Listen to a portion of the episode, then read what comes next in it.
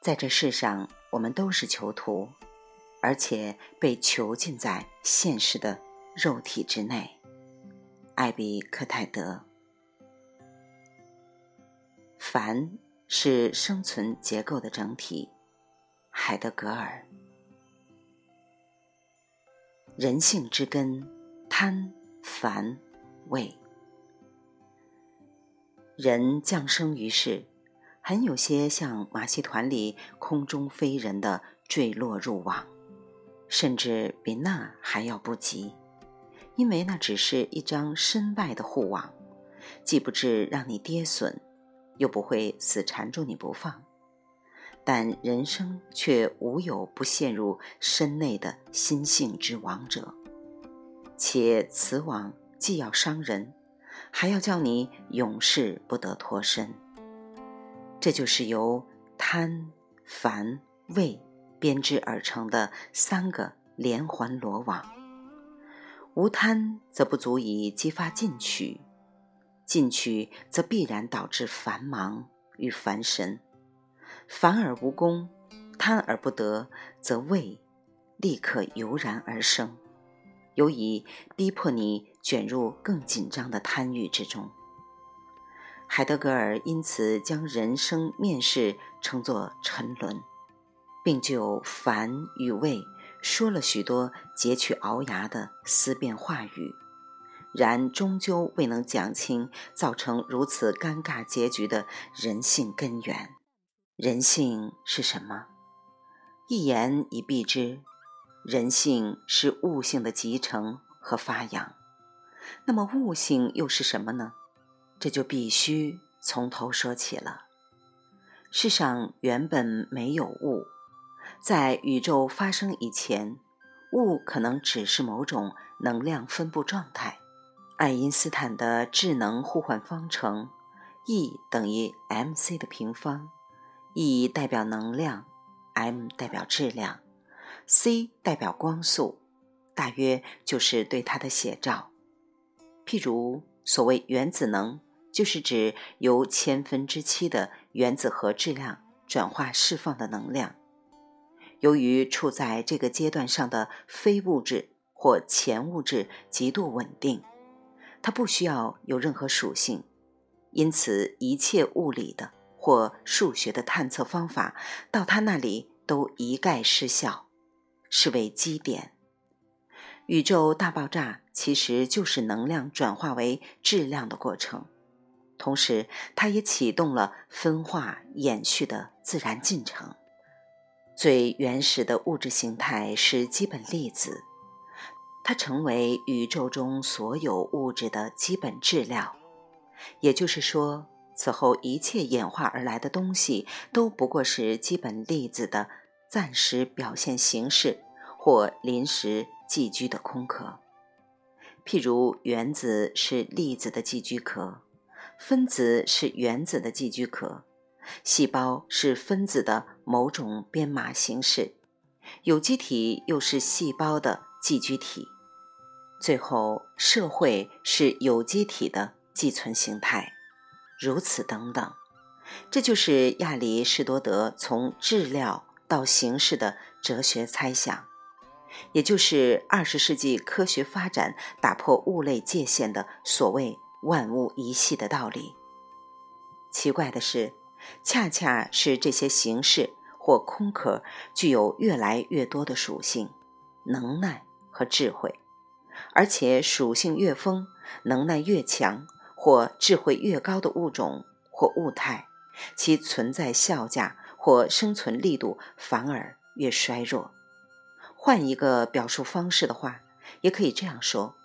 自然物态的进化演动，倾向于将后演的高级物种抛入日益加深的生存危机和生存焦虑之中。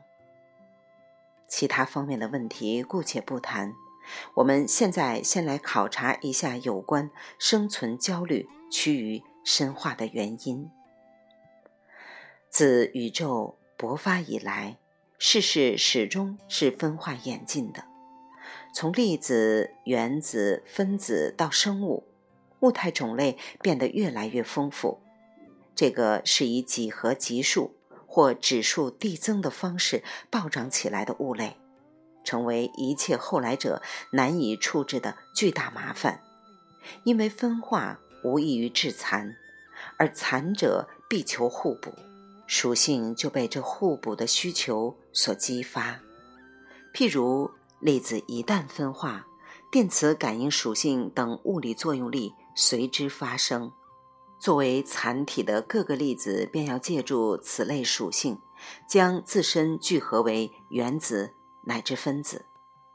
再譬如，细胞一旦分化，作为残体的各个细胞便会生出某种类似于免疫识别能力的辨认属性。从而又将各分化者收拢为一，是乃多细胞有机体。也就是说，分化者具有某种永恒的回归为一的倾向。分化造就了条件，条件造就了依存。此一分化者必成彼一分化者的条件。任一分化者在失去作为自身条件的其他分化者时，都难以独存。分化进程使条件递繁，条件递繁使属性递增，而属性递增又使依存的要求愈发强烈。条件化的自然演力就这样令层层进化的物种步步坠入有条件存在的无底深渊，从而使一切后延者变得越来越焦虑，越来越贪婪。贪婪因此成为人类不可缓和的心境，因为这心境原本就建立在不可化解的自然处境上。一句话，人性，人的属性是物性，物的属性的传承和发扬。人性中贪欲的深化程度与自然物演的条件化程度成正比。如果你是一个质子。则你的贪欲只限于获得一个电子，就足以令你稳定在氢原子的存境上。氢原子由一个质子和一个电子组成。如果你进化为氦核，由两个质子与两个中子构成，则你的贪欲必将上升到获取两个电子才行。氦原子的 K 壳层电子数为二。如果你还不甘寂寞，又让自己进化为碳核，那么你的贪欲就有些不好遏制了。首先，你得竭尽全力地为俘获六个电子而奋斗，非此不能成全自身的元素物格。物格是相对于人格而言的。然后，由于你的外壳层电子数仅此尚未达到满足。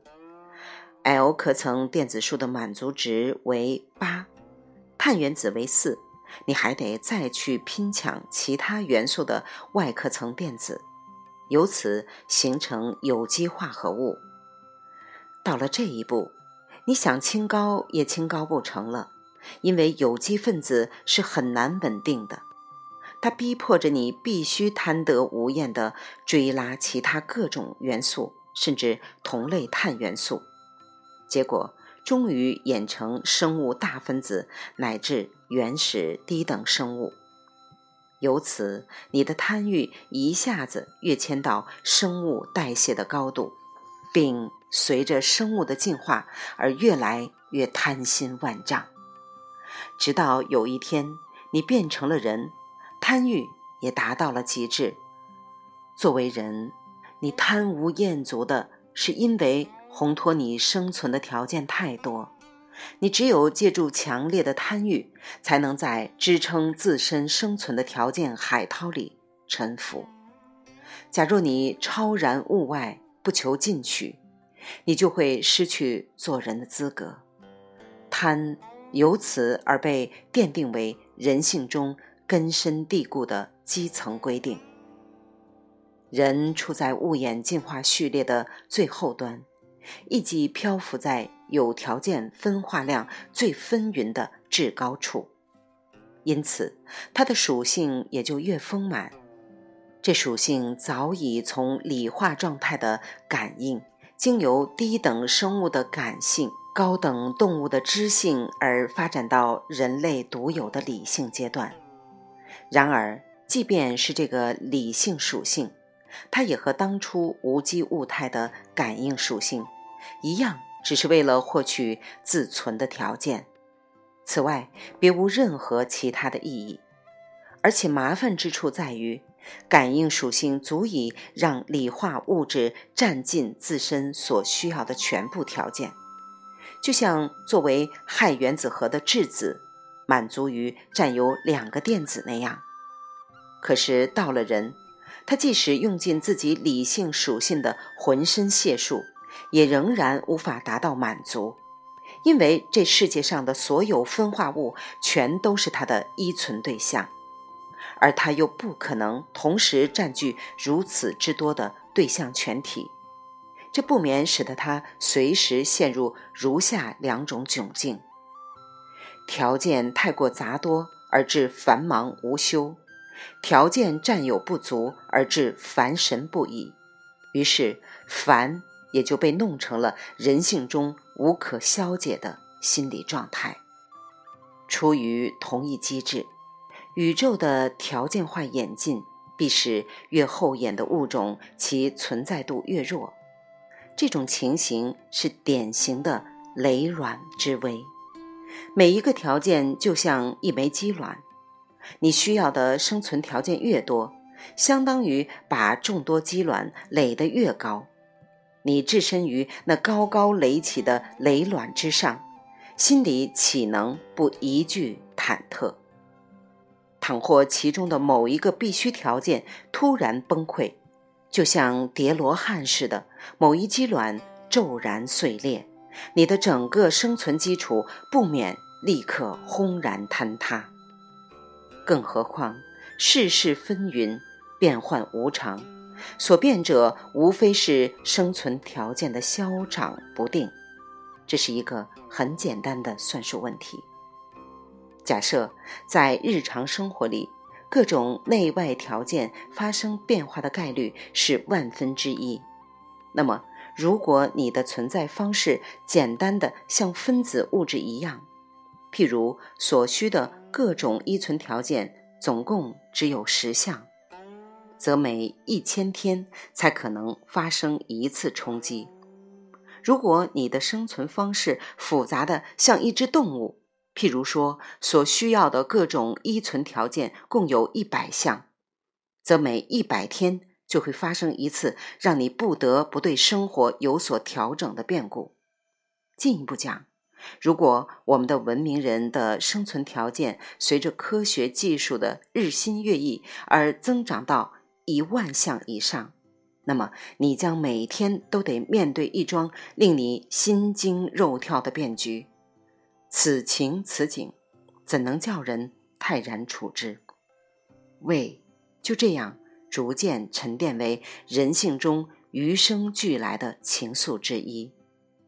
对于掩存条件必须繁化的自然眼地，人们通常非但不能理解其间潜藏的可怕含义，反倒为之大唱赞歌。这真是一幕上天戏弄人类的绝佳表演。所以，当你看到身为东方亚圣的孟子赞叹“万物皆备于我”时，你不要以为那只是孟子一人的浅薄，他其实代表了整个人类的盲目无知。古希腊哲人普罗泰戈拉干脆就说得更加狂妄：“人是万物的尺度，仿佛万物的存在。”或不存在，都要由人来摆布和衡量似的。殊不知，这话反过来可能会显得更恰当一些。万物演化的齐备状态，正是人类生存危机的天然尺度。上述三者，即贪、烦、畏，其实就是人类生存效价式微的内置虚弱指标。或者说是悟性动摇的人格化体现，它们相辅相成的建构起人类生存焦虑的基本框架。并把这种导源于物性演化流程上的阴影彻底烙在了人性的最深处。有鉴于此，你对改善或疗救人类贪婪的本质、烦躁的心性以及怯懦的顾忌，还能抱有什么指望呢？未完待续。来自清婴儿语子青分享，欢迎订阅收听。